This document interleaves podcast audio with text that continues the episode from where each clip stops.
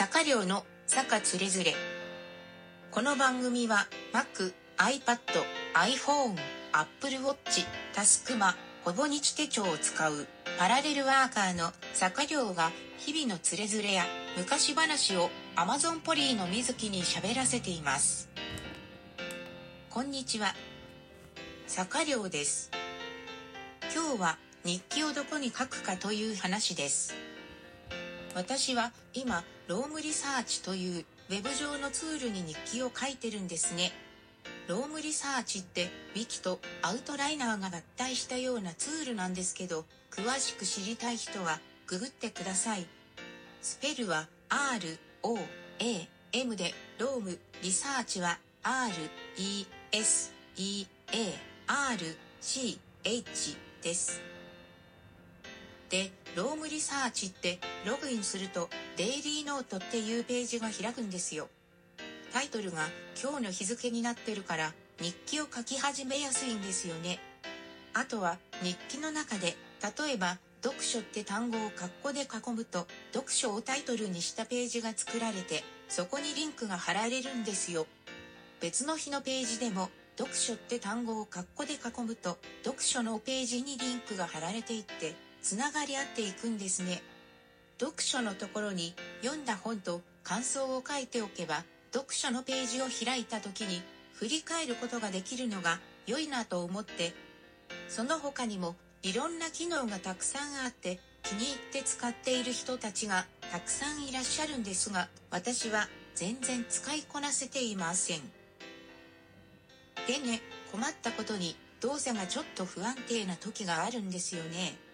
ベータ版だったのがつい最近有料化されたので多分正式版になったんだろうと思うんですけど正直なところ私のような使い方で毎月15ドル払うのはちょっときついかなと思っててまだ無料のまま使っていて様子を見ているところなんです。今の不安定さを考えるとどうしようかなと思っちゃいますね。でリンクでつながり合う。ツールといえば Scrapbox です。前は日記ではなくて仕入れた情報をまとめるページみたいなのを作ろうとしてたんですけど今度は日記を試してみようかな。別の視点でアウトライナーの Dynalist を使う手もありますよね。今 Dynalist はブログの下書きに使ってるんです。項目ごとに箇条書きしたりそれを上下に移動したり階層移動したりってのは Scrapbox よりもアウトライナーの方が向いてるしタグ機能を使えば絞り込んで表示させたりもできるんですよね。というわけで Roam Research から Scrapbox か Dynalist に乗り換えようかなと思っているところです。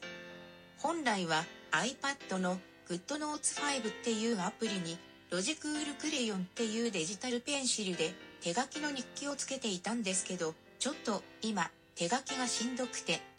ほぼ日5年手帳は書いてるんですけどね来年読めないかもしれないぐらいひどい字です。それではお聞きいただきありがとうございました。ラジオトークでお聞きの方はリアクションやクリップをいただけると励みになります。他のプラットフォームでお聞きの方はそれぞれの購読ボタンでご登録くださいね。